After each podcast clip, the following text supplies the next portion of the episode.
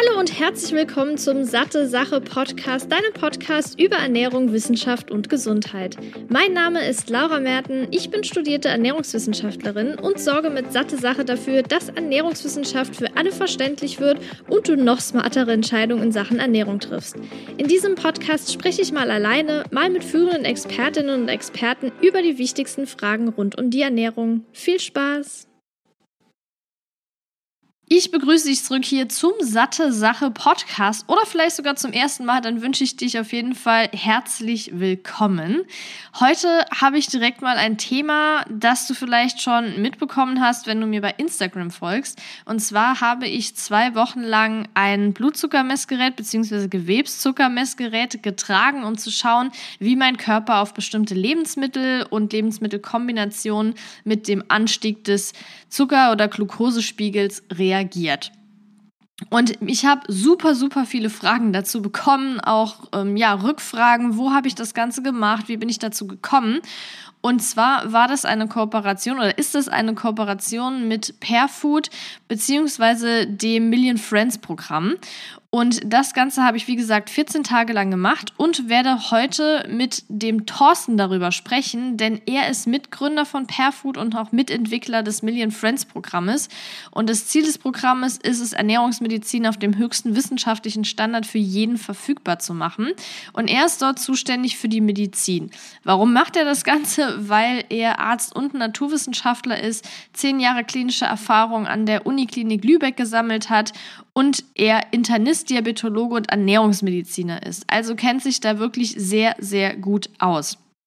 Und ich werde heute mit ihm ja so ein bisschen über das Thema Blutzuckerspiegel sprechen, werde aber bevor es gleich mit dem Interview losgeht, noch ein paar Basics erklären, damit auch ja im Interview wahrscheinlich manche Dinge leichter verständlich sind, aber generell schadet es ja auch nichts, ein bisschen theoretisches Basiswissen zu haben.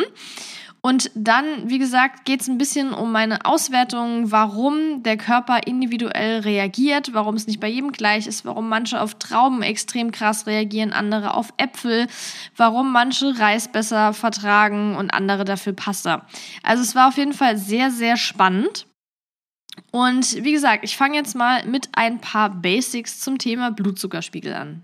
Wenn es gerade um dieses Thema Blutzucker messen geht, und ich sage jetzt die ganze Zeit Blutzucker, weil ich denke, da können sich die meisten eher was drunter vorstellen. Aber dennoch ist es sehr wichtig zu unterscheiden zwischen Blutzucker und Gewebezucker. Denn dieses Messgerät, was ich getragen habe, misst nur den Gewebezucker, weil eben diese, ja, dieser Sensor, der liegt unterm Hautfett oder beziehungsweise unter im Unterhautfettgewebe, so jetzt hab ich's, am Oberarm oder Bauch. Bei mir war es jetzt am Oberarm und nicht in den Blutgefäßen. Das heißt, die Glucose muss aus dem Blut erstmal ins Gewebe gelangen, daher reagiert er nicht sofort nach Mahlzeiten. Wenn jetzt allerdings der Blutglukosespiegel stabil ist, passen beide Werte recht gut zusammen. Und das bedeutet ja jetzt nicht, dass dieser Gewebezucker null aussagekräftig ist. Das bedeutet nur, dass er eben nicht ganz so schnell reagiert. Und wenn jetzt jemand wirklich ja Diabetes hat beispielsweise, dann ist es auch immer wichtig, noch zusätzlich den Blutzucker ab und zu zu checken, um zu sehen, wie ist denn da der Unterschied. Aber bei mir ging es ja primär darum, wie die verschiedenen Auswirkungen sind und ob das jetzt kurz zeitversetzt ähm, ein, zwei Minuten ist, war jetzt für mich nicht so relevant. Aber dennoch, weil das eben auch nachgefragt wurde, ist es wichtig zu wissen, dass diese kontinuierlichen Glukosemessungen, also das nennt man auch CGM-Systeme, den Gewebezucker messen, weil sie eben den Sensor im Unterhautfettgewebe haben. Dann gibt es ja verschiedene Messwerte, und zwar einmal den Blutglukosespiegel und den HbA1c-Wert. Bei dem Blutglukosespiegel ist es so, dass der zwischen ca. 60, äh, 70 Milligramm pro Deziliter im nüchternen Zustand und 120 Milligramm pro Deziliter postprandial, also nach den Mahlzeiten, schwankt. Aber bei Gesunden kann der auch mal bis zu 200 Milligramm pro Deziliter gehen. Und kleiner Spoiler, bei mir war das ganz, ganz extrem bei Traum. Ich glaube, das ist bis zu 160 hochgeschossen. Also war auf jeden Fall krass und ich bin gesund, also von daher muss man sich da keine Sorgen machen, wenn der Körper mal so extrem darauf reagiert. Auf der anderen Seite gibt es dann den HbA1c-Wert. HB steht für das Hämoglobin und A1c für blutzuckerbindende Eiweißkette. Also im Prinzip der verzuckerte Anteil des roten Blutfarbstoffs, wenn man es mal so ganz plump ausdrücken will. Und hier ist der Vorteil, dass das eben der Langzucker oder beziehungsweise ja der Langzeitblutzuckerspiegel ist. Das heißt, er spiegelt den Wert der letzten zwei bis drei Monate wieder und sagt dann in Prozent aus, wie viel Blutzucker sich in den letzten zwei bis drei Monaten an die roten Blutkörperchen gebunden hat. Der Wert sollte bei einer Diabetesdiagnose über 6,5 Prozent liegen. Und Ziel ist es natürlich, dass der Wert darunter liegt, um eben entweder Diabetes auszuschließen oder bei bestehenden Diabetes das gut äh, behandeln zu können. Also da sind auch noch mal die zwei Werte relevant: Blutzuckerspiegel oder ja Blutglukosespiegel. Der reagiert sehr kurzfristig und ist eben ja für die schnelle Messung zuständig und der HB1C wird aber trotzdem herangezogen, um zu sehen, wie der Blutzucker bzw. sich das in den letzten zwei bis drei Monaten ja entwickelt hat. Dann ist jetzt natürlich die Frage, wie wird der Blutzuckerspiegel überhaupt reguliert und hier vor allem kurzfristig. Es ist so, dass wenn du kohlenhydratreiche Lebensmittel gegessen hast, kommt es zu einem Anstieg der Glukosekonzentration im Blut und das nennt man dann postprandiale Glukosekonzentration, also nach der Mahlzeit. Das Ding ist, dass die Glucose nur von Zellen im Gehirn, in der arbeiteten Muskulatur und Leber direkt aufgenommen werden kann und alle anderen Zellen sogenannte Membrantransporter brauchen, die wiederum unter Insulinwirkung funktionieren. Und die Insulinwirkung im Stoffwechsel bedeutet, dass es zur Senkung der Blutglucose kommt, zum Beispiel durch Steigerung der Glukoseaufnahme in verschiedene Gewebe. Das heißt, es wird aufgenommen, damit eben im Blut das nicht mehr so hoch ist. Dann kommt es wiederum zur Erniedrigung der Blutfettsäuren und zur Förderung der Triglyceridspeicherung. Und das passiert zum Beispiel durch die Steigerung der Glukoseaufnahme in die Fettzellen. Das heißt, wir haben einmal in verschiedene Gewebe, aber wir haben auch in die Fettzellen.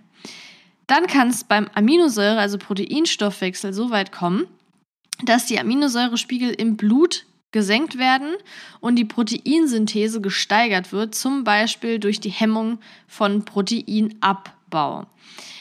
Die Insulinsekretion, also Ausschüttung, die passiert in den sogenannten Beta-Zellen der Langerhansinseln und die unterliegt unter anderem den über den Tag variierenden Blutglucose, ey, das ist echt ein krasser Zungenbrecher, ne?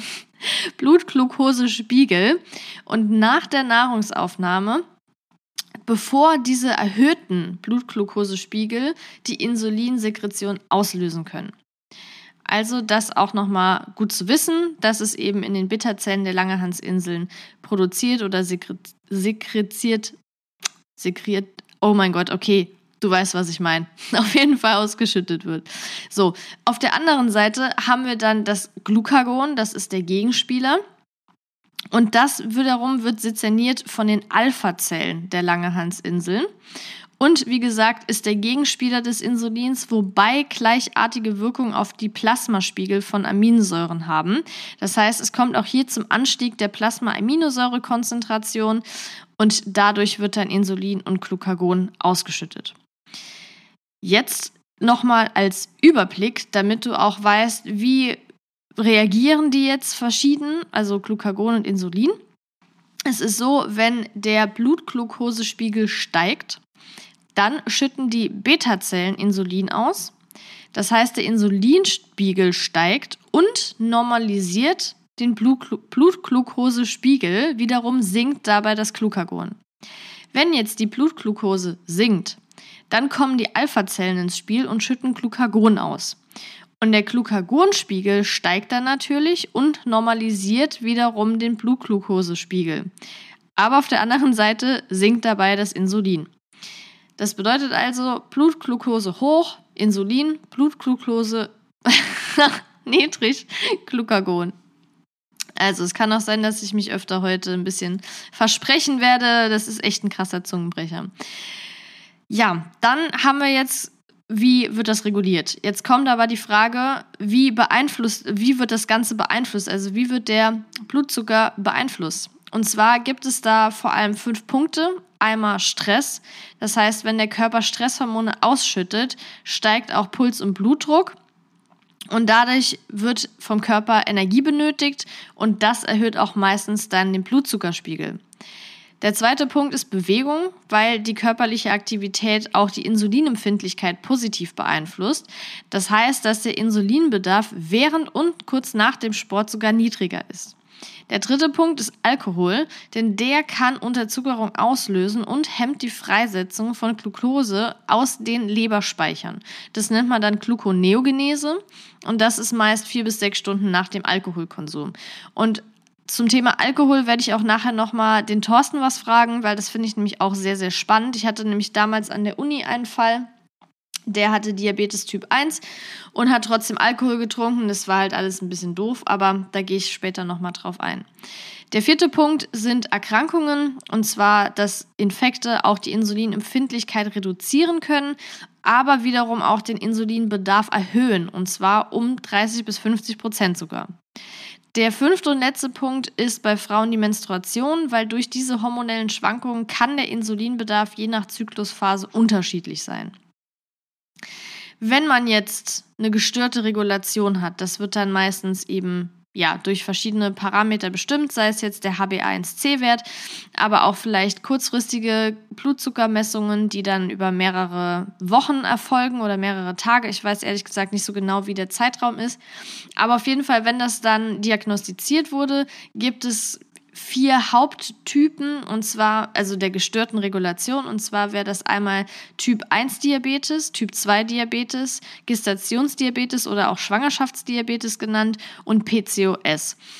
Zu Diabetes und PCOS habe ich schon eine separate Episode, also jeweils einmal PCOS mit der Marie zusammen und einmal Diabetes. Das heißt, ich verlinke das nochmal unten in der Beschreibung und wenn dich das näher interessiert, kannst du da gerne nochmal reinhören.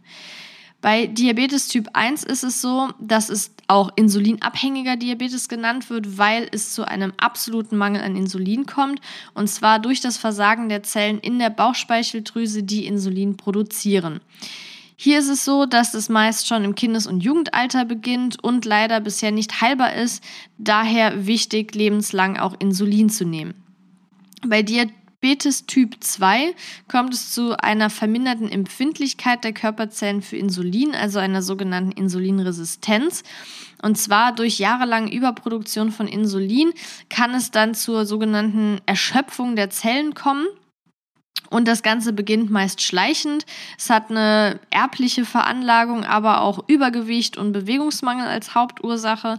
Und das Gute ist, es kann durch Ernährungsumstellung, normales Körpergewicht und regelmäßige Bewegung geheilt werden im Vergleich jetzt zu Typ 1 der Schwangerschaftsdiabetes oder auch Gestationsdiabetes, da ist es so, dass der Blutzuckerspiegel der Mutter dauerhaft erhöht ist und zwar erstmals auch während der Schwangerschaft auftritt, aber eventuell auch schon vorher unerkannt vorhanden war. Also das bedeutet, es kann sein, dass es durch die Schwangerschaft dann diagnostiziert wird, aber vielleicht vorher schon unterschwellig da war. Das Ganze ist meist in der 24. bis 28. Woche, da hormonbedingt in dieser Zeit die Insulinempfindlichkeit der Zellen abnimmt und der Blutzuckerspiegel auf der anderen Seite leicht ansteigt. Nach der Entbindung normalisiert er sich allerdings wieder, wobei man sagen muss, dass 30 bis 50 Prozent der Frauen in den Folgejahren Diabetes Typ 1 oder 2 entwickeln können und das Risiko für die Kinder für späteres Übergewicht oder Diabetes Typ 2 besteht. Der vierte Punkt für eine gestörte Regulation ist das polyzystische Ovar-Syndrom, kurz PCOS. Und zwar handelt es sich dabei um eine Hormonstörung bei Frauen, wobei die Ursache noch nicht ganz geklärt ist, aber Genetik und Umwelteinflüsse scheinen ein Grund sein zu können. Die Symptome sind hier unter anderem Insulinresistenz mit erhöhten Insulinspiegeln im Blut, aber es kann auch zu weiteren Symptomen kommen wie Zyklusunregelmäßigkeiten, ungewollte Kinderlosigkeit, Übergewicht, Akne, männlicher Behaarungstyp und Haarausfall. Und das Spannende ist, aktuell läuft, und da wirkt der Thorsten auch mit, eine Studie über niedrigglykämische Ernährung und die ersten Daten zum Thema PCOS oder darauf bezogen scheinen sogar auch positiv zu sein. Das finde ich auf jeden Fall sehr, sehr spannend. Und wo wir jetzt gerade schon hier glykämische Ernährung gehört haben, es gibt einmal glykämischer Index und glykämische Last. Und da ist ja immer wieder so ein Hin und Her. Kann, bringt mir der glykämische Index überhaupt was? Was ist aussagekräftiger? Allgemein ist es so, dass beides pauschal und ohne Einbeziehung des eigenen Stoffwechsels ist. Und das werden wir, glaube ich, in dem Interview noch zu Genüge hören, dass es wirklich individuell ist. Also man kann jetzt nicht sagen, dass ein Lebensmittel, weil es einen hohen glykämischen Index hat oder eine höhere glykämische Last, bei jedem gleich wirkt. Also das nur schon mal vorab. Aber um das jetzt zu unterscheiden, ist es so, dass der glykämische Index ein Maß zur Beurteilung der blutzuckersteigenden Wirkung, und zwar das Ausmaß und die Dauer, beziehungsweise der Insulinausschüttung nach Zufuhr von 50 Gramm Kohlenhydraten eines Lebensmittels ist. Hier dient dann als Referenz die blutzuckersteigende Wirkung von 50 Gramm Glucose, denn die hat einen glykämischen Index von 100. Die Sache ist, dass der glykämische Index nicht so krass aussagekräftig ist und deshalb allgemein empfohlen wird, bevorzugt niedrig glykämische Lebensmittel zu essen, also glykämischer Index unter 55 wie Obst und Gemüse aber wiederum auch hochglykämische Lebensmittel wie Weißbrot, gebackene Kartoffel, Pommes und Cornflakes, das heißt einen glykämischen Index über 70 zu meiden, auch wenn es jetzt nicht so krass aussagekräftig ist, scheint es dann doch so zu sein, dass es dem Körper eher gut tut, nicht so viele hochglykämische Lebensmittel zu essen.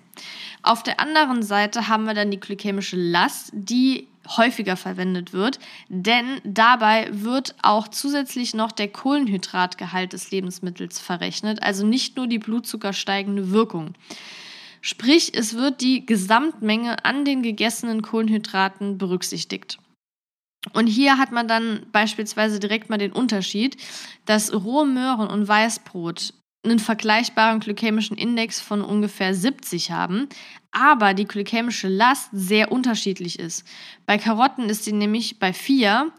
Im Vergleich bei Weißbrot liegt die bei 20, weil Möhren eben nur 4% Kohlenhydrate enthalten. Und das finde ich auf jeden Fall sehr spannend und zeigt auch nochmal, wie unterschiedlich diese beiden Messwerte sind oder beziehungsweise ja dieses Maß zur Beurteilung und da auf jeden Fall nochmal drauf zu achten, dass nur weil ein Lebensmittel jetzt zu einem schnellen Blutzuckeranstieg führt, nicht unbedingt ungesund sein muss, wie eine Möhre zum Beispiel.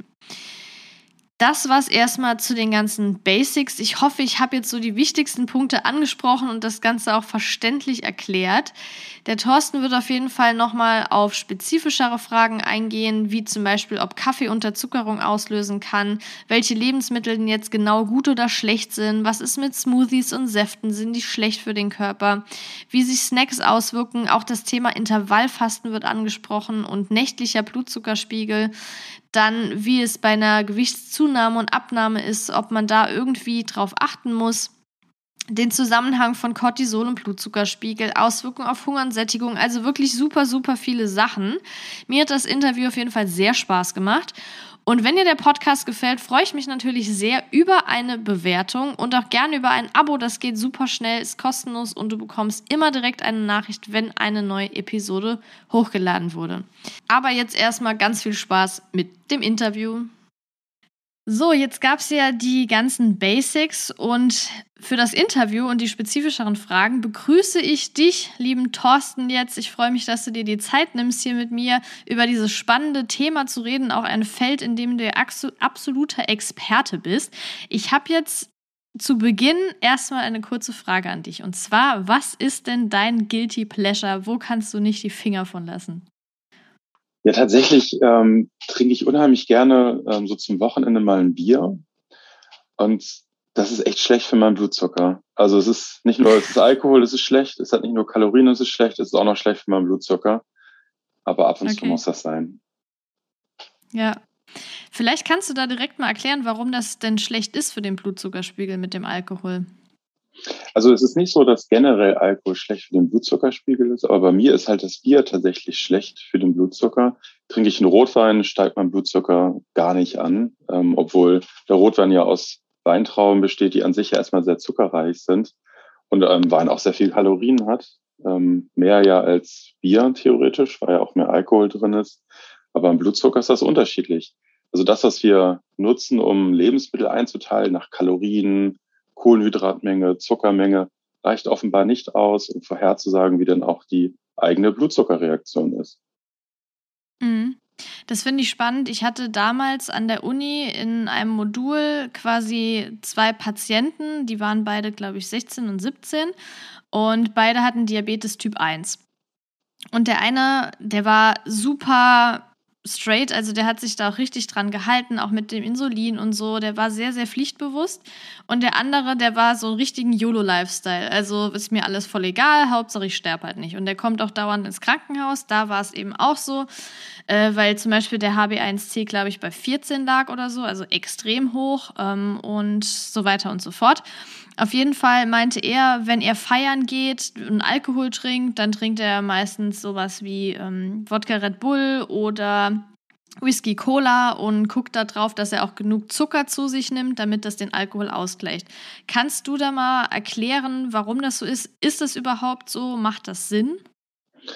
Also da sind jetzt ja ganz viele verschiedene Themen tatsächlich angesprochen worden und also ich, ich versuche das mal zu sortieren. Also Typ 1 Diabetes heißt ja, dass die Personen gar nicht mehr selber den Blutzuckerspiegel regulieren können. Das heißt, der Körper stellt gar nicht ähm, das Insulin her. Das ist ja das Einzige, was wir sonst im Körper haben, um den Blutzucker zu senken. Das muss in dem Fall dann bei Typ 1 Diabetikern gespritzt werden. Denn es ist so, dass wenn wir Alkohol trinken, Alkohol von der Leber abgebaut werden muss, weil es ja erstmal letztlich ein Giftstoff ist, den wir dem Körper zuführen. Und dadurch, dass die Leber dann so beschäftigt ist mit dem Alkohol, reduziert die Leber die Gluconeogenese. Das heißt, die Leber produziert selber nicht mehr so viel Zucker.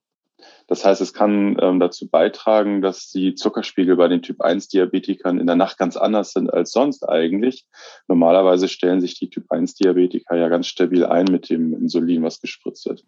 Jetzt hat der Patient aber auch noch zusätzlich zum Alkohol zuckerhaltige Getränke zu sich genommen mit dem Red Bull und dem und der Cola und darüber hinaus auch noch welche, die Koffein enthalten. Also Cola enthält ja Koffein und Red Bull ja letztlich auch Koffein oder ähnliche ähm, koffeinartige Stoffe. Und auch das hat nochmal einen Einfluss auf den Blutzuckerspiegel. Also ich sage mal salopp, was da am Ende bei rumkommt, das kann man überhaupt nicht mehr vorhersagen. Und eigentlich müsste der die ganze Nacht durchmessen, um sicher zu gehen, dass der Blutzuckerspiegel tief sinken. Und das ist dann gefährlich. Weil wenn er zu hoch geht, ist das natürlich auch nicht gut auf lange Sicht. Aber so eine, so eine Nacht mit ein bisschen zu hohen Blutzuckerspiegeln zu überstehen, wäre in dem Fall wahrscheinlich weniger schlimm. Mhm. Ja, ich fand das auch ziemlich krass, als er das erzählt hat. Vor allem kam es mir so vor, als wäre ihm das alles vollkommen egal, äh, obwohl er so oft schon im Krankenhaus lag. Also gut, aber das äh, auf jeden Fall schon mal spannend zu wissen mit dem Alkohol und Leber und dem Abbau und so, dass das eben da auch ähm, ja, Schwierigkeiten verursachen kann. Ähm, Du hast ja gerade gesagt bezüglich Koffein, ähm, dass das eben auch noch ein Faktor ist. Kann denn Kaffee, das war eine Frage, Unterzuckerung auslösen? Also bei einem gesunden Menschen, der keinen Typ-1-Diabetes hat, kann das eigentlich keine Unterzuckerung auslösen, weil der Körper genug Möglichkeiten hat, um die Unterzuckerung zu verhindern. Wir wissen aber, dass bei einigen Menschen der Kaffee zum Frühstück zum Beispiel eher dazu beiträgt, dass der Blutzuckerspiegel ganz moderat nur steigt, also nur sanft ansteigt, ohne starke Schwankungen. Und es andere Menschen gibt, bei denen der Kaffee eher dazu beiträgt, dass der Blutzuckerspiegel stark steigt. Und das auch unabhängig davon, ob man jetzt Milch oder selber Zucker in den Kaffee tut. Also wir sehen, dass der, dass, die, dass wir Menschen unterschiedlich reagieren. So eine Unterzuckerung kann es beim Gesunden immer dann geben, wenn der Blutzuckerspiegel nach ähm, Essen stark ansteigt, also auch viel zu stark eigentlich, der Körper dagegen anregulieren muss, zum Beispiel durch das Insulin, und danach der Blutzuckerspiegel dann so kurzzeitig unter den Ausgangswert runterfällt, so in so einen Keller reinfällt. Also das, was manchmal so nach einem schweren Essen dazu beiträgt, dass man so ein bisschen müde wird und ein bisschen träge wird. Da spielt der Blutzuckerspiegel oft eine Rolle. Und dann kann das natürlich darüber sein, dass der Kaffee schon indirekt einen Einfluss drauf hat. Aber man muss keine Angst haben, dass man jetzt so in, in eine richtig gefährliche Unterzuckerung kommt, wie das aber Typ 1 Diabetikern passieren kann. Also ist es bei Typ 1 Diabetikern sehr kritisch, Kaffee zu trinken? Sollten die da eher drauf verzichten? Nee, überhaupt nicht. Also Typ 1 Diabetiker können alles essen und trinken, was auch sonst alle Menschen essen und trinken können. Aber die Typ 1 Diabetiker, die lernen mit ihrem eigenen Stoffwechsel umzugehen. Dadurch, dass Typ 1 Diabetiker ja ständig ihren Blutzuckerspiegel messen, lernen ähm, die Patienten, ähm, den Effekt von Kaffee einzuschätzen und dann entsprechende Insulinmenge zu adaptieren. Also da ist alles erlaubt, aber man muss halt möglicherweise nochmal nachmessen und dann eventuell Insulin anpassen. Mm, okay. Und welche Lebensmittel lassen den Blutzuckerspiegel jetzt stark ansteigen? Gibt es da so ein paar typische oder ist das auch, ich habe es ja jetzt bei meiner Analyse auch gesehen, da war beispielsweise der Unterschied Apfel-Banane. Bei mir war der Apfel deutlich äh, mit einem stärkeren Anstieg verbunden. Welche klassischen Lebensmittel lassen den denn sehr stark ansteigen beziehungsweise wieder, beziehungsweise wieder sehr schnell abfallen? Also wenn wir in, in ein Lehrbuch reingucken würden jetzt für diese Frage, dann wird da drin stehen, dass die Kohlenhydratmenge und vor allem die Traubenzuckermenge in Lebensmitteln direkt damit zusammenhängen, wie stark der Blutzuckerspiegel steigt. Weil letztlich ist Blutzucker ja auch nur Traubenzucker im Blut. Und umso mehr ich davon in meiner Nahrung aufnehme, umso schneller steigt der Blutzucker. In dem Lehrbuch wird auch drinstehen, dass zum Beispiel Proteine und Fett die Blutzuckerantwort nach dem Essen reduzieren. Jetzt wissen wir aber nach ähm, den Jahren Million Friends, die wir ja genutzt haben, um auch viele Blutzuckerreaktionen zu analysieren und auch zunehmend die Wissenschaft erkennt ähm, in ihren Studien, dass man das gar nicht so genau sagen kann, weil nicht jeder Mensch gleich auf Nahrungsmittel reagiert. Es gibt neuere Studien, die sagen zum Beispiel, dass nur bis maximal ein Drittel der gesamten Blutzuckerreaktion vom Lebensmittel abhängt und die anderen bis zu okay. 70 Prozent von ganz anderen Faktoren, wie zum Beispiel von dem Darmmikrobiom, also den ganzen Bakterien im Darm, aber auch von den Genen, die letztlich ja beeinflussen, wie ähm, unser Körper funktioniert, ob wir gut geschlafen haben, ob wir Stress haben, ob wir viel Sport gemacht haben. Also ganz viele Faktoren beeinflussen mit, wie der Blutzuckerspiegel steigt. Das heißt, nur wenn ich das Lebensmittel betrachte, kann ich nicht sicher sagen, wie der Blutzuckerspiegel steigt. Dem liegt natürlich trotzdem zugrunde, dass umso mehr Zucker in der Nahrung, umso eher kann auch der Zuckerspiegel steigen. Das ist natürlich klar. Aber wir müssen als dritte Säule quasi mit hinzunehmen, wie der Blutzuckerspiegel steigt. Also nicht nur, wie viel esse ich davon, wie viel Kalorien, was esse ich, sondern als drittes auch, was macht mein Körper eigentlich damit. Mhm. Und gibt es denn trotzdem bestimmte Lebensmittel? Also ich hatte jetzt äh, vor dem Interview schon mal so ein bisschen erklärt, glykämischer Index, glykämische Last und so von den unterschiedlichen Lebensmitteln.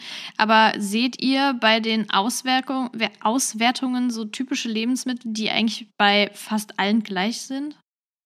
Also wir haben in unserem Programm ja auch eine Testmahlzeit mit Traubenzucker drin, wo man den Traubenzucker genau. als Pulver auflöst und dann trinkt. Und das ist eine Testmahlzeit, die nutzen wir auch, um die Auswertung zu eichen. Und dies ist tatsächlich eine Mahlzeit, das ist ja purer Traubenzucker, den man da zu sich nimmt. Mhm. Ähm, die ist halt am schlechtesten. Da sieht man, da ist quasi nichts an Ballaststoffen drin, keine Proteine, keine Fette. Das wird dann schon direkt über die Mundschleimhaut aufgenommen. Das schießt dann relativ schnell der Blutzucker hoch. Und das ist für fast alle Teilnehmer auch tatsächlich die schlechteste Mahlzeit. Und das ist ja auch der Grund, dass man sich einmal durch diese Testmahlzeit durchquält, dass man das für die, für die bessere Auswertung aller anderen Mahlzeiten dann verwenden kann. Also das zum Beispiel ist ganz typisch. Und dann muss man fast sagen, kommt fast nichts mehr, was typisch ist, nämlich ähm, alles ist eigen, also ist für jeden individuell. Natürlich sehen wir schon, dass Getränke, die sehr viel Traubenzucker enthalten, wie die gesüßten Sodas zum Beispiel, auch Smoothies, häufig schlechte Blutzuckerreaktionen verursachen. Aber auch da ist es so, dass man nicht selber zu der Menge an Menschen gehören muss, die darauf schlecht reagieren, dass es auch unterschiedlich sein kann. Aber ich sage mal, das, was ähm, schnell verfügbare Kohlenhydrate äh, beinhaltet, also Cola, Fanta, Sprite, das kann auch schnell eine Blutzuckerantwort hervorrufen. Und dann hat man aber trotzdem ganz viele kuriose Sachen, wie zum Beispiel, dass auch einige Menschen auf Cola Light, also wo ja gar kein Zucker drin ist, nur Süßstoff. Und dieser Süßstoff mhm. kann ja eigentlich gar keine Blutzuckerreaktion machen, was biochemisch was komplett anderes ist. Trotzdem gibt es Menschen, die auf dieses Getränk mit einer Blutzuckerreaktion reagieren. Also vollkommen kurios. Auch etwas, was uns bisher kein Lehrbuch erklären kann. Ähm, da gibt es natürlich verschiedene Erklärungsansätze, aber keiner weiß das so richtig, wie das passiert. Also wir müssen sagen, der menschliche Körper ist nach wie vor faszinierend und nicht komplett verstanden von uns Wissenschaftlern. Werbung Hast du dich schon immer gefragt, wie dein Körper auf bestimmte Lebensmittel reagiert? Warum du dich nach manchen Mahlzeiten fit und anderen eher müde fühlst? Genauso ging es mir auch und deshalb habe ich das 14-Tage-Programm namens Million Friends von Perfood gemacht. Es ist ein wissenschaftlich getriebenes Programm, aber keine Diät. Million Friends zeigt dir eher, was gute und schlechte Lebensmittel für dich persönlich im Alltag sind und an welcher Stelle kleine Ernährungsanpassungen schon große Effekte haben können. Nach einer ausführlichen Anamnese kannst du in der App ganz einfach deine Mahlzeiten eintragen und mit dem Lesegerät deinen Glukosespiegel checken. Während der zwei Wochen kannst du verschiedene Testmahlzeiten einbauen, zum Beispiel um zu checken, ob du eher auf Nudeln oder Reis reagierst, ob du eher der Brot- oder Haferflockentyp beim Frühstück bist oder dein Körper lieber Bananen oder Äpfel mag. Und nach der 14-tägigen Testphase bekommst du einen ausführlichen Report als PDF. Darin siehst du unter anderem, welche Mahlzeiten am besten bzw. am schlechtesten für dich geeignet sind und ob du eher der Protein- oder Fetttyp bist. Wenn du jetzt Lust hast, das Programm zu testen, dann nutzt den Code SatteSache10 klein und zusammengeschrieben, um 10% Rabatt zu erhalten. Ganz einfach unter www.millionfriends.de einlösen und deine Ernährung noch besser an deine persönlichen Bedürfnisse anpassen. Werbung Ende. Mhm. Ja, ich habe gerade auch mal geguckt, weil ich auch eher die Person Cola Light bin. Ähm, und jetzt gerade auch gesehen, dass der Anstieg bei der Cola Light bei mir gar nicht da war. Also ich hatte gar keinen. Dann hatte ich aber normale Cola getrunken. Da war natürlich ziemlich krass.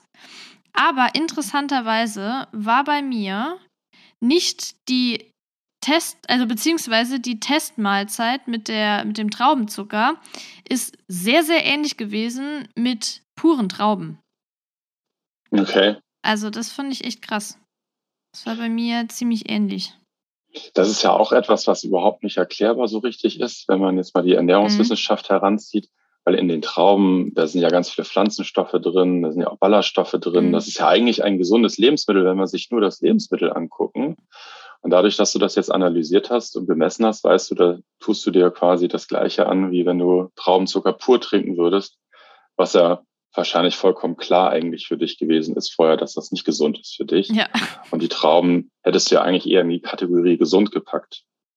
Ähm, das ist mhm. natürlich super. Jetzt kannst du sagen, okay, wenn ich halt ein bisschen was Süßes brauche, vielleicht auch Obst zu mir nehmen möchte, weil ich auf meine Gesundheit achten möchte, dann nimmst du halt jetzt nicht mehr Trauben, sondern irgendwas anderes an Obst, was du möglicherweise getestet hast, wo du dann auch sicher weißt, okay, hier ist meine Blutzuckerreaktion in Ordnung. Das heißt, das Lebensmittel ist gesund und meine Blutzuckerreaktion ist gesund. Und das ist natürlich eigentlich die optimale Menge, die wir haben wollen. Nicht nur Lebensmittel muss gesund sein, sondern auch die dazu passende Körperreaktion. Mhm. Ich habe gerade noch mal hier ähm, meine Glukosemessung in der App geschaut. Also bei Trauben war es so, dass die innerhalb von einer Stunde ein, meinen Blutglukose oder Glukosewert zu 152 hochgepusht haben. Und als ähm, Vergleich, ich hatte vorher eine Cola getrunken, also natürlich mit zeitlichem Abstand. Ich glaube, da waren zweieinhalb Stunden oder so dazwischen, sieht so aus. Äh, die stieg, da stieg es nur auf 120. Also Trauben waren schon deutlich krasser als Cola. Und ich habe gerade geguckt, es waren 300 Gramm weiße Trauben, also helle Trauben. Ja, ja also ziemlich krass der Unterschied. Hm, spannend. Würde man dir jetzt ähm, nicht mehr ähm, empfehlen? nee, muss nicht unbedingt sein, ne? Ähm, Jetzt hast du gerade eben schon gesagt mit Smoothies und so, da kam eine Frage, wie denn der Unterschied ist, ob man jetzt ein ganzes Stück Obst isst oder Smoothies oder sogar Säfte trinkt. Also eigentlich sagt man, ähm, und das gilt natürlich auch nach wie vor, dass ganze Früchte immer besser sind als schon mhm. kleingemuste ähm, Früchte im Smoothie oder eben gepresste ähm, Säfte, weil in dem Obst natürlich eine ganze Menge an Pflanzenstoffen drinstehen. Man sagt, die sekundären Pflanzenstoffe, das sind also die Zaubermittel, die offensichtlich auch sehr, sehr gesund für uns sind. Die Ballaststoffe, wir müssen kauen, also müssen auch Energie aufwenden, um das Obst zu essen. Das ist erstmal alles, was grundsätzlich erstmal besser ist als das ähm, Trinken von Smoothies. Also man sagt andersherum, dass das Trinken von Smoothies das Essen von Obst nicht ersetzt. Mhm. Ähm, zusätzlich ist es so, dass die Deutsche Gesellschaft für Ernährung in den letzten Jahren ja auch sagen wir, etwas zurückhaltender geworden ist mit dem Empfehlen von Obst. Man sagt ja so zwei Obstportionen am Tag und drei sollen Gemüse sein. Früher hieß es ja immer fünfmal Obst am Tag. Jetzt ist es quasi fünfmal Obst und Gemüse am Tag. Und man meint damit nur noch zweimal Obst und dreimal Gemüse. Ähm, aber auch das muss man sagen, bei den Smoothies, das lässt sich überhaupt nicht pauschal sagen. Smoothies sind ja eine Mischung aus verschiedenen Pflanzenstoffen drin, verschiedene Zucker, verschiedene Lebensmittel, die da verarbeitet wurden, ob die selber gemacht wurden oder gekauft wurden. Das hat alles einen Einfluss darauf, wie der Körper reagiert. Und hat man jetzt eine bestimmte Smoothie-Art, dann macht es sicherlich am meisten Sinn, das einmal zu testen. Ähm, und wenn man das nicht testen kann, also weil man jetzt gerade die Blutzuckeranalyse nicht gemacht hat oder diesen Smoothie nicht getestet hat, macht das auch Sinn, sehr auf sich und seinen Körper zu hören. Wenn man merkt, ähm, dass man nach einem Smoothie eigentlich nach einer halben Stunde schon wieder Hunger hat und irgendwie das Gefühl ist, Gefühl hat, nicht mehr konzentriert zu sein, dann kann man es natürlich nicht sicher wissen, aber zumindest ganz gut einschätzen, dass der Blutzuckerspiegel hier wahrscheinlich gerade Achterbahn fährt und das eher nicht so der gute Smoothie ist. Wenn man ähm, mhm. jetzt zum Ernährungsmediziner geht und jetzt vielleicht auch irgendwelche ernährungsbedingten Erkrankungen hat, dann wird der fast immer sagen, keine Smoothies trinken, lieber nur zweimal am Tag Obst essen und Fruchtsäfte nur stark verdünnt trinken. Mhm. Okay. Ja, ich habe das bei mir auch gemerkt, jetzt nicht in der Testphase, weil ich schon länger keine Smoothies mehr trinke, aber früher habe ich das täglich gemacht und da hatte ich auch irgendwie eine Stunde später nochmal Hunger, obwohl der Smoothie jetzt, keine Ahnung, 400, 500 Kalorien hatte. Und wenn ich jetzt das gleiche als Vollkornbrötchen mit Belag essen würde, dann hält mich das vier Stunden satt. Also da fand ich das auf jeden Fall ziemlich krass. Und bei Saft ist ja so, dass mein, also nach meinem Empfinden war es so, dass ich danach voll schnell angefangen habe, so zu zittern, weil ich gemerkt habe, dass ich in die Unterzuckerung reingerate. Und das fand ich dann schon echt krass. Also da gibt es schon einen Unterschied. Ähm, ich habe mal gerade noch eine andere Frage. Und zwar war es jetzt bei mir so, dass ich eigentlich Intervallfasten gemacht habe. Aber aufgrund der Analyse bzw. des Tests habe ich aufgehört damit, weil da waren ja auch Testmahlzeiten zum Frühstück dabei. Und dann dachte ich, komm, die 14 Tage kann ich jetzt auch frühstücken. Dann sehe ich auch mehrere Mahlzeiten am Tag. Die Frage war jetzt aber von Instagram auch, ob Intervallfasten generell schlecht für den Blutzuckerspiegel sei. Nee, das würde ich nicht sagen. Ähm, wahrscheinlich ist Intervallfasten sogar auch ganz gut für den Blutzuckerspiegel, weil man ja einmal etwas längere Phase ähm, zulässt, in der keine Nahrung aufgenommen wird und der Blutzuckerspiegel sich quasi normalisieren kann. Also das schließt sich auch überhaupt nicht aus, weil die starken Blutzuckerschwankungen soll man auch als Intervallfaster ähm, in der Zeit vermeiden, in der man isst. Man hat ja, das Klassische wäre ja 16 zu 8, dass man dann halt acht Stunden oder einige essen ja dann auch genau. 10 oder bis 12 Stunden. Aber in dieser Zeit, in der gegessen wird, sollten die Blutzuckerspiegel auch möglichst stabil sein. Ganz besonders sollte man darauf achten, dass das Letzte, was man isst, bevor man dann eine längere Fastenperiode vor sich hat, ähm, dass da möglichst eine ähm, stabile Blutzuckerreaktion vorliegt, weil sonst ist halt echt ärgerlich, wenn man jetzt eh gerade so eine längere Fastenzeit vor sich hat, irgendwie 16 Stunden und vielleicht um 16 Uhr das letzte Mal gegessen hat und dann abends nichts mehr essen möchte. Und wenn man dann mit Blutzuckerschwankungen in diesen Hunger kommt, weil der Blutzucker dann doch ein bisschen zu niedrig gefallen ist, dann macht man sich selber ja noch schwerer, abends keine Abendbrot zu essen. Also ich meine, da gibt es mhm. ja auch Menschen, die können da viel, viel leichter Intervallfasten machen. Andere müssen sich da ein bisschen durchquälen. Also das hängt natürlich auch davon ab. Ähm, noch eine weitere Sache, die ähm, wir empfehlen, äh, wenn jemand Intervallfasten machen möchte und auch noch überlegt, soll ich dann eher das Frühstück weglassen oder soll ich eher das mhm. Abendessen weglassen, ähm, da durchaus auch eine, ähm, eine Blutzuckeranalyse mit durchzuführen. Weil es gibt Menschen, die reagieren morgens typischerweise mit höheren Blutzuckerreaktionen als abends und genau andersherum. Also nach allem, was wir bisher wissen, scheint es so richtige Morgentypen und Abendtypen zu geben. Ähm, und das macht natürlich Sinn, dass man dann möglichst die Mahlzeit weglässt, wo der Blutzuckerspiegel immer höher reagiert. Mhm. Okay. Bei mir war es jetzt so, dass ich nachts einen sehr konstanten Blutzuckerspiegel hatte. Und eine, äh, meine Co-Autorin, die Marie, die ist auch Ernährungsmedizinerin, die hat das auch mal gemacht, über, ich glaube, sogar drei, vier Monate. Ähm, und bei der war das eine, hat es eine krasse Schwankung gehabt nachts. Also bei mir war das wirklich so konstant bei, ja, ich würde sagen, zwischen 50 und 70. Kannst du da mal erklären, was da der Unterschied ist, warum das bei manchen Menschen schwankt und bei anderen nicht? Also das ähm, ist ehrlicherweise, also zumindest soweit ich das weiß, ne, nicht richtig erklärbar. Ähm, es gibt Hinweise, die zeigen, dass sowas wie Stress oder auch Schlafqualität sich auf den Blutzucker auswirken. Das heißt, wenn man sieht, dass der Blutzucker geschwankt hat, das also möglicherweise mit ganz anderen Sachen zu tun hatte, wie zum Beispiel, ob man jetzt einen super stressigen Tag hatte oder ähm, wenn jetzt zum Beispiel deine Mitautorin vielleicht Nachtdienste hatte im Krankenhaus und dann die Nacht danach ist man ja eigentlich auch nochmal total durcheinander. Da ist der ganze Biorhythmus ähm, über den Haufen geworfen. Ähm, wir sehen das häufiger bei Menschen, die berichten, ähm, abends lange lernen zu müssen oder abends lange arbeiten zu müssen, weil noch eine Deadline einzuhalten ist, dass dieses bis abends um zehn durchstressen und dann irgendwie ins Bett gehen, dass das häufig ähm, den Blutzuckerspiegel mit beeinflusst. Und natürlich, ganz klar, hängt natürlich auch davon ab, wann man das letzte Mal was gegessen hat. Weil wenn man jetzt sehr, sehr spät gegessen hat, also kurz vorm Schlafen gehen, dann wird natürlich auch noch aus der Nahrung ähm, ähm, Blutzucker aufgenommen. Der, das hat natürlich auch einen Einfluss drauf. Aber das sind so die Faktoren, vor allen Dingen Stress, ähm, gestörter Schlafrhythmus ähm, und spätes Essen. Das sind so die Faktoren, die den Blutzuckerspiegel ähm, beeinflussen. Du, wenn du einen sehr stabilen Blutzucker hast, ähm, das ist auf jeden Fall eher ein gutes Zeichen. Also wenn der mhm. Blutzuckerspiegel schön stabil durch die Nacht geht, dann ähm, hast du offensichtlich erstmal einen gesunden Blutzuckerspiegel oder so einen guten ähm, Blutzuckerstoffwechsel, muss man sagen, und möglicherweise auch einen guten Schlaf. Ja, ja, das ist gut zu wissen. Ich habe mir auch schon gedacht, dass es eher positiv statt negativ ist, wenn es bei mir nachts relativ konstant ist.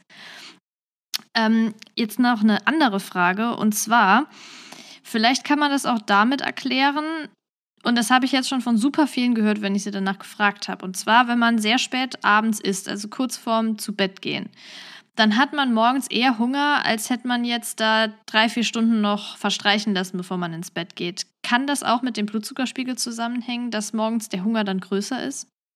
Absolut, wenn man sich durch die Nacht mit vielen niedrigen Blutzuckerwerten kämpfen muss, also der Körper ähm, kämpft sich ja dann durch, wenn man selber schläft, dann kann das schon sein, dass man morgens aufwacht und der Körper signalisiert mit allem, was er zur Verfügung hat, eigentlich Hunger und dass man dann direkt ähm, essen möchte. Das kann schon sein, ähm, wenn man jetzt sehr spät isst und auch sehr ausführlich ist, also eher so wenn man klassisch italienische Küche, sehr, sehr spät, dann ist es auch oft so, dass Menschen dann morgens gar keinen Hunger haben, einfach weil natürlich noch unheimlich viel ähm, Kalorien zur Verfügung stehen. Das wäre eigentlich das Normale. Also wenn man spät isst und morgens schon früh aufwacht und früh Hunger hat, dann hat man definitiv ähm, ein nicht ganz so gutes Abendessen zu sich genommen.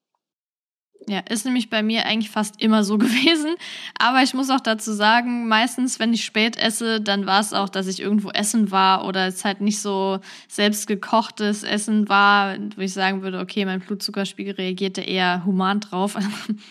Von daher, ja, macht das auf jeden Fall Sinn.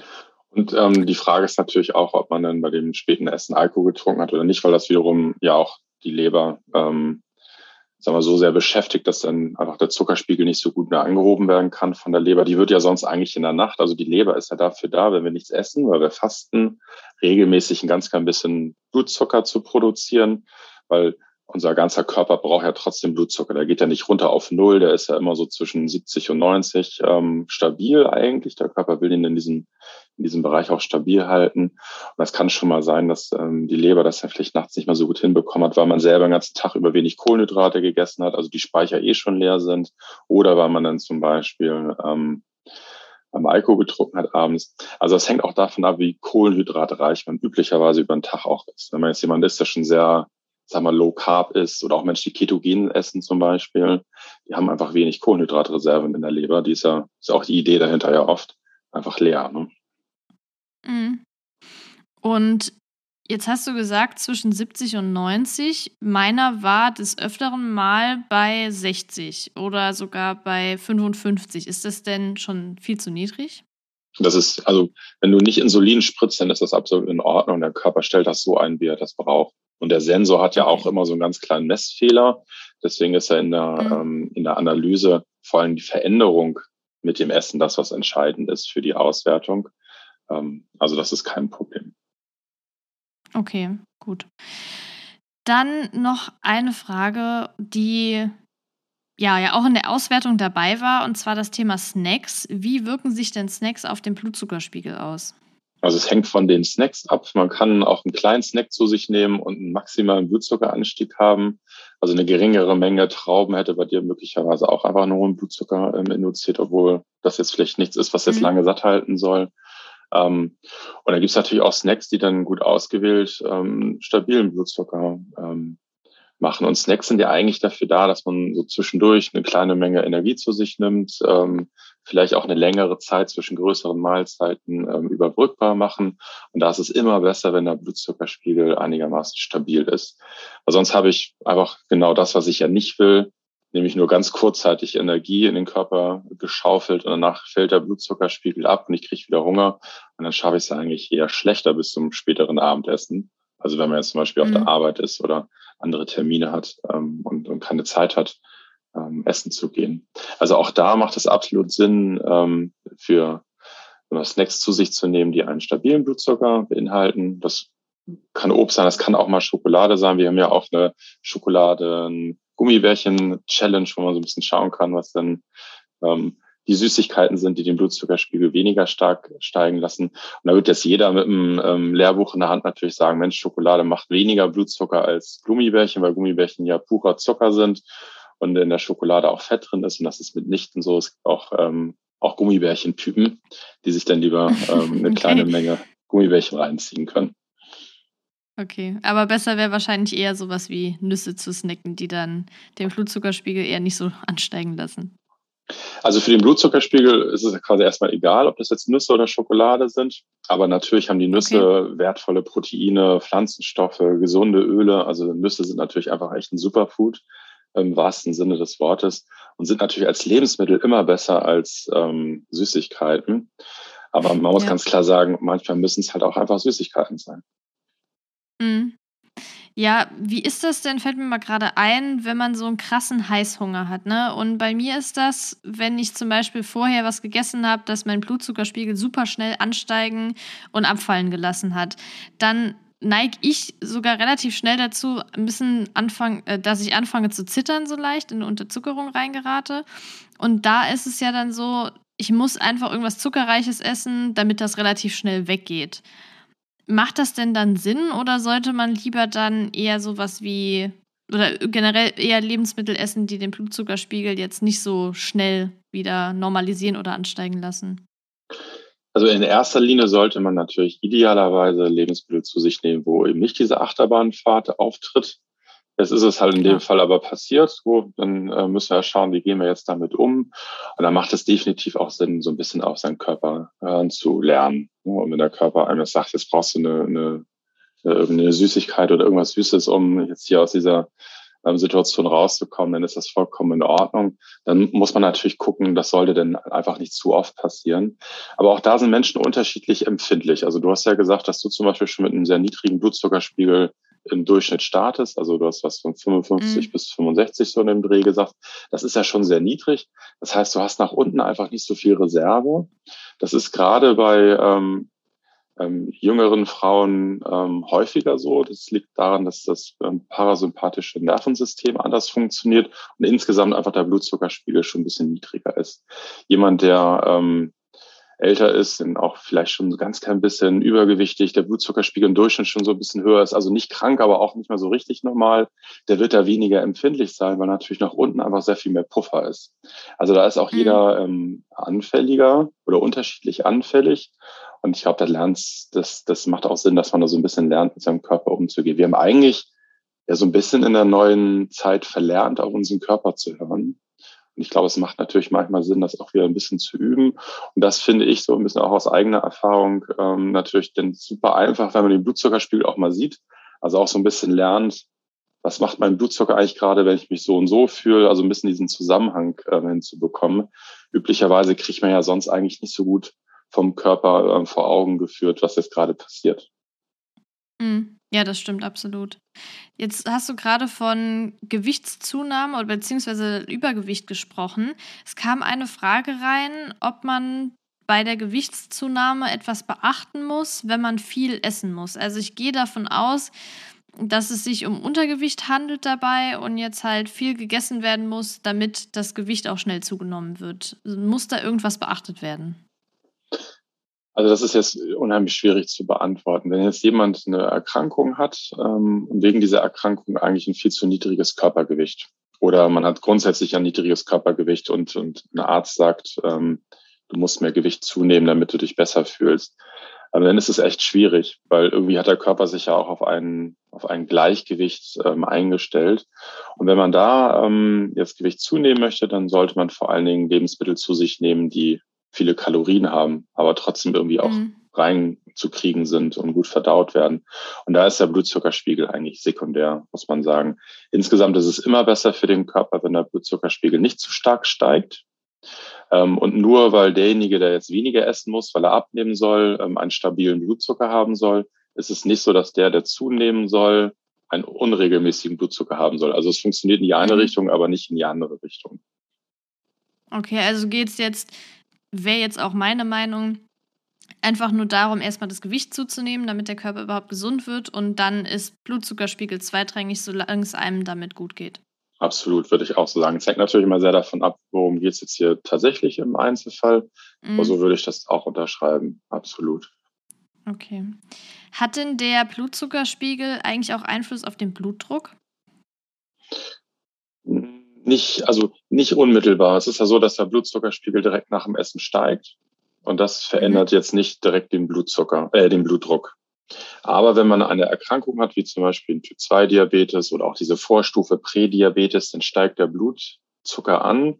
Und das sind Menschen, die ganz besonders häufig auch einen erhöhten Blutdruck haben.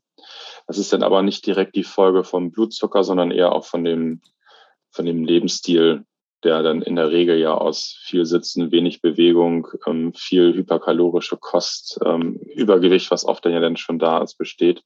Also dann sind das so eher parallel laufende Risikofaktoren, die ja beide ähm, auf Dauer auch therapiert gehören. Aber dass der Blutzucker unmittelbar den Blutdruck beeinflusst, wüsste ich jetzt nicht. Ja. Und wie sieht's mit Cortisol aus? Gibt es da einen Zusammenhang? Also zwischen Blutzuckerspiegel und Cortisol? Absolut. Also Stresshormone generell, und das, da gehört das ähm, Cortisol ja auch dazu, ähm, haben einen eher anhebenden Effekt auf den Blutzucker. Mhm. Und das macht deswegen auch Sinn, wenn man sich überlegt, wofür diese Stresshormone eigentlich da sind. Die sind ja vom Körper oder im Körper eigentlich dafür da, einen in irgendeiner gefährlichen Alarmsituation dazu zu bringen, möglichst schnell weglaufen zu können, zum Beispiel oder zu kämpfen oder irgendeine Bedrohung liegt ja für den Körper vor und dann kommen die Stresshormone und die heben den Blutzuckerspiegel ein bisschen an. Das heißt, wir haben für den Körper auch ein bisschen mehr Energie zur Verfügung. Das heißt, die Muskeln können die Energie schnell aus der Blutbahn aufnehmen und ähm, laufen und das Herz muss schneller schlagen und da passiert ja ganz viel im Körper. Und dafür ist das auch eine gute und gesunde Reaktion. Hat man halt nun aber dauerhaft zu viel Stress und dauerhaft zu viel Cortison, dann hat man auch dauerhaft einen hohen Blutzucker und dann kippt halt dieses eigentlich ja gesunde Notfallsystem um und man wird krank davon. Also ähm, in kurzer Situation ist Cortisol absolut wichtig und auch morgens steigt der Cortisolspiegel ja natürlicherweise an. Ähm, aber wenn das dauerhaft der Fall ist, weil man die ganze Zeit auf 180 dreht, dann ist das nicht gut. Okay.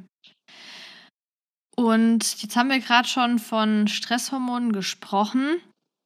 Gibt es denn noch andere Hormone, die einen Einfluss auf den Blutzuckerspiegel haben? Beispielsweise könnten wir vielleicht jetzt mal kurz über das Thema PCOS reden. Ich hatte äh, vor dem, Inf äh, vor dem Info, ja genau, vor dem Interview schon mal ein paar Infos gegeben, gerade zu PCOS. Aber vielleicht kannst du noch mal erklären, ob andere Hormone dann Einfluss haben und wenn ja, warum oder inwiefern das dann funktioniert, der Mechanismus. Also der Blutzucker ist für ganz, ganz viele Körperfunktionen ganz, ganz wichtig weil letzten Endes eigentlich jede Körperzelle Glucose braucht als Energiestoff. Und in Erkrankungen ist es ganz oft so, dass der Blutzuckerspiegel mit beeinträchtigt ist, weil der Blutzucker eben so eine zentrale Rolle spielt. Du hast jetzt das polyzystische Ovar-Syndrom angesprochen. Das ist ja eine ganz komplexe Hormonstörung bei Frauen, wo sowohl der Insulinspiegel zu hoch ist, als auch, dass eine Insulinresistenz vorliegt, also Insulin nicht mehr so richtig wirken kann das ähm, zur Folge hat, dass der Östrogenspiegel durcheinander kommt, die Eier nicht mehr richtig springen können. Dann gibt es dann noch ganz andere Sexualhormone wie Progesteron zum Beispiel. Das kommt durcheinander. Also ich sag mal, da ist salopp gesagt erstmal alles, dieses ganze Orchester zwischen verschiedenen Hormonen nicht mehr richtig aufeinander abgestimmt. Ähm, und wenn man da als Therapie eine Ernährung aufnimmt, die den Blutzuckerspiegel senkt, dann kann das einen positiven Einfluss auf eben genau alle Hormone haben, damit die wieder besser mhm. im Einklang ähm, sind. Wenn ein PCOS-Syndrom vorliegt, kann es ja auch mal notwendig sein, dass Medikamente genommen werden müssen. Aber es gibt eigentlich keine richtige ähm, Therapie mit Medikamenten, die spezifisch sind für das PCOS. Also man versucht zum Beispiel mit der Pille Probleme ähm, zu lösen, die ja selber auch immer den Hormonspiegel ähm, ausgleichen sollen. Oder auch, wenn es darum geht, dass eine PCOS-Patientin ähm, Kinderwunsch hat, der nicht zu erfüllen ist, dann gibt es auch Medikamente, die da einen Einfluss nehmen. Ähm, aber durch einen gesunden Lebensstil und vor allem durch eine Ernährung, die den Blutzuckerspiegel stabil hält, kann man auch sehr, selber sehr viel machen für dieses Gleichgewicht zwischen verschiedenen Hormonen. Okay. Und wie sieht es mit Sport aus? Da gab es nämlich auch noch eine Frage, ob es einen Zusammenhang mit Sport gibt ähm, nach Lebensmitteln mit hoher oder milder Auswirkung auf den Blutzuckerspiegel. Also wenn man bestimmte Lebensmittel gegessen hat, ob es dann positiven Einfluss hat, ob man Sport danach macht. Nehme ich an, dass die Frage so gemeint war. Also Sport und Blutzucker hängen extrem eng miteinander zusammen. Zum einen brauchen wir ja natürlich Blutzucker als Energie für Sport. Zum anderen macht Sport aber auch, dass der Körper sehr viel empfindlicher auf Insulin reagiert und der Blutzuckerspiegel eigentlich schön stabil bleiben kann. Möchte man jetzt selber Sport machen, ähm, dann braucht man ausreichend Energie.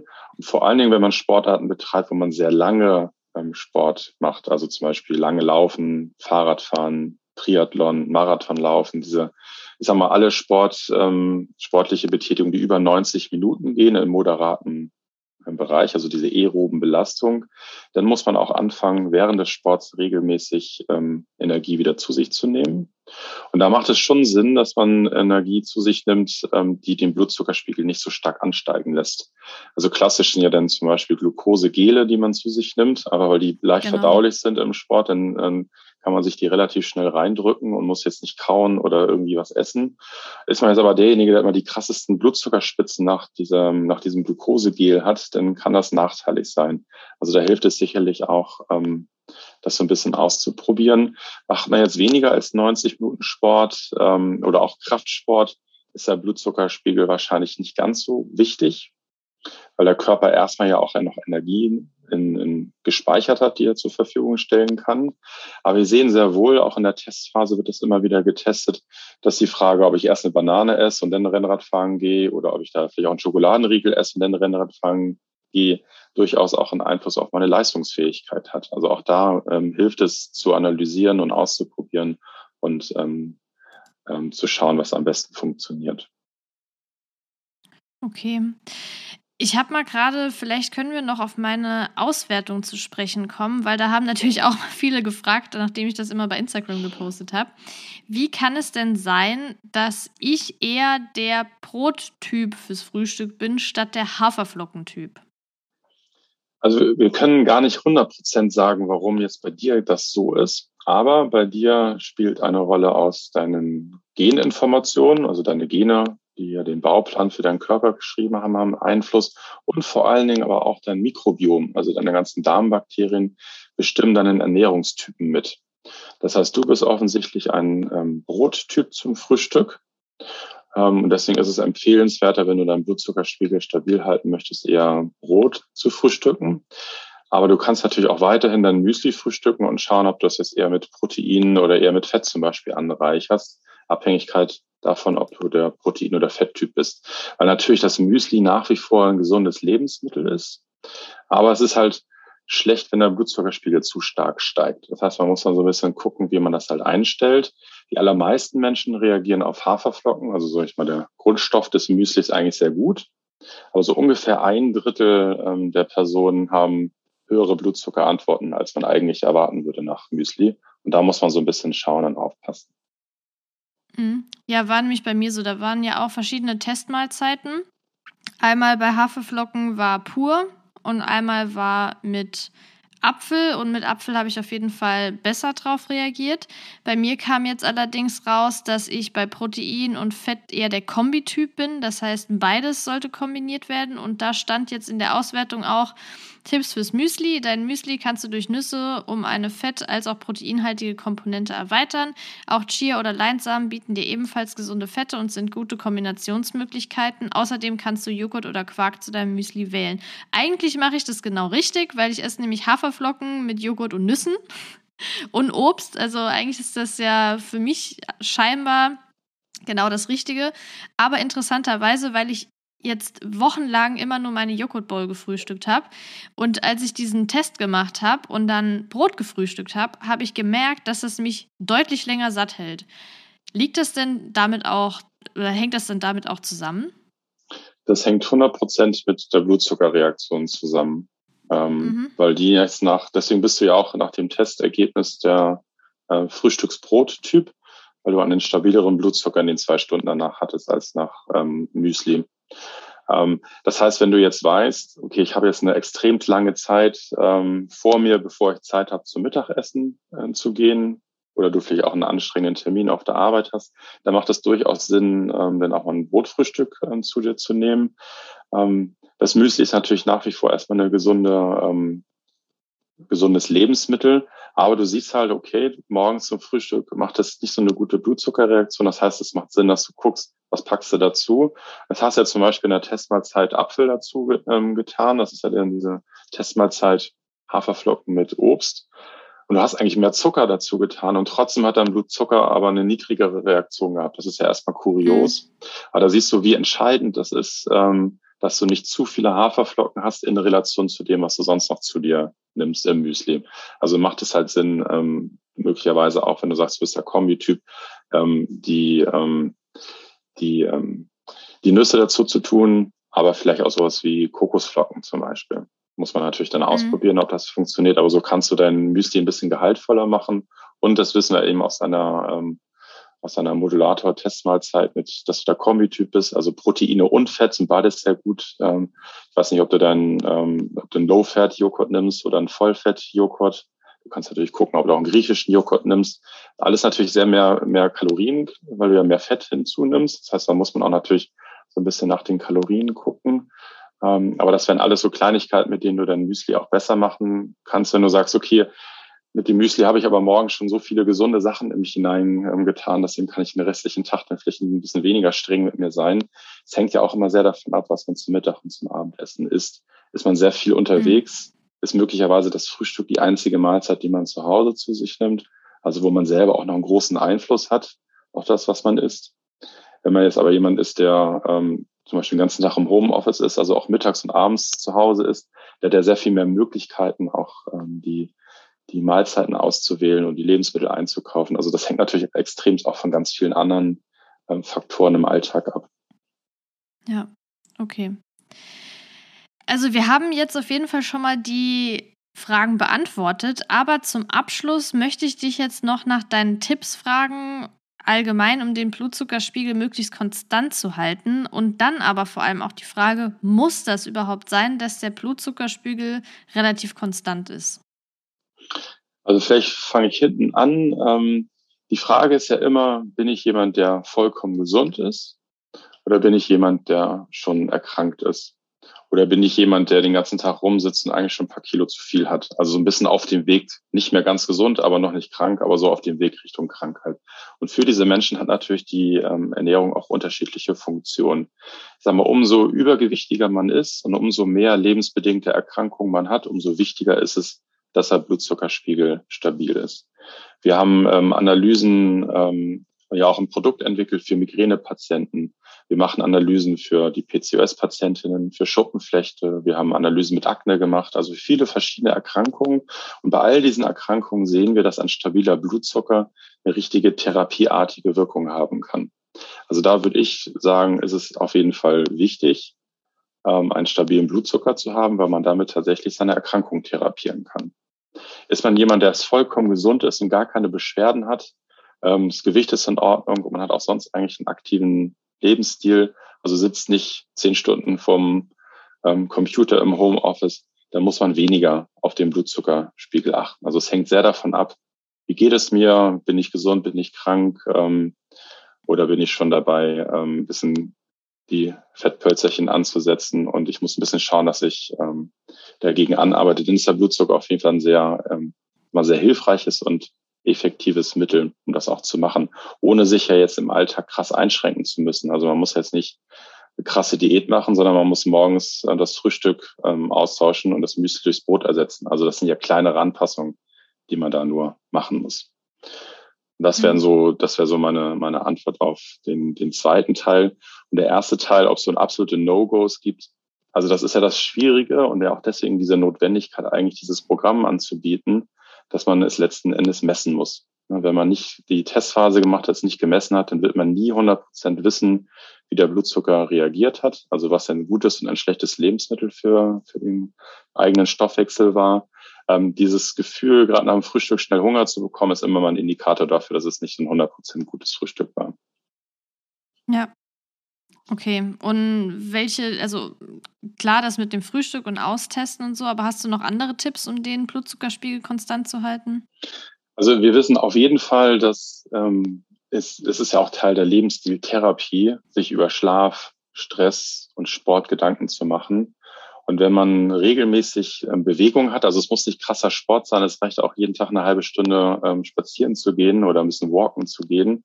Das hat einen riesen Einfluss auf den Blutzuckerstoffwechsel. Es gibt Studien, die zeigen, dass die Muskeln so positive Botenstoffe produzieren und die für 24 Stunden im Blut nachweisbar sind. Das heißt, habe ich einmal Sport gemacht, ähm, ist das für mindestens 24 Stunden gut für meinen Blutzuckerspiegel. Und wir wissen auch, mhm. dass Menschen für den Blutzuckerspiegel. Und das ist ganz spannend, auch zu viel Schlaf ist nicht gut. Jeder hat so sein Optimum, sein Schlafoptimum, das ist so typischerweise zwischen sieben und neun Stunden. Also in der Regel weiß man ja selber eigentlich, wie viel man schlafen müsste und im Alltag schafft man es ja oft genug nicht. Das ist auf jeden Fall auch ein ganz, ganz wichtiger Tipp. Okay. Cool. Ich denke, da haben wir jetzt auch auf jeden Fall einige Tipps oder beziehungsweise du hast einige Tipps mitgegeben und Informationen auch. Ich fand das mega, mega spannend, diese Auswertung. Ich dachte mir eigentlich im Vorfeld, oh, ich kann meinen Körper super gut einschätzen. Konnte ich auch soweit, aber es waren dennoch Dinge, wie jetzt zum Beispiel das mit dem Frühstückstyp, die mich echt gewundert haben und auch erschrocken haben wie jetzt das Thema Trauben, weil das war ja ganz, ganz heftig bei mir. Und von daher fand ich das auf jeden Fall nice, dass ich das jetzt mal testen konnte, diese 14 Tage.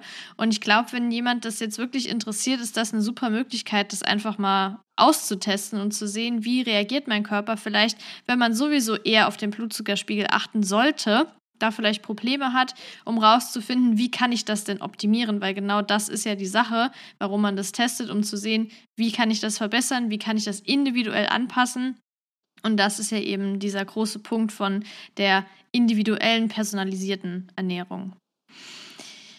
Gut, ähm, ja, Thorsten, ich danke dir auf jeden Fall schon mal für deine Zeit und dass du hier jetzt so viele Informationen mitgegeben hast.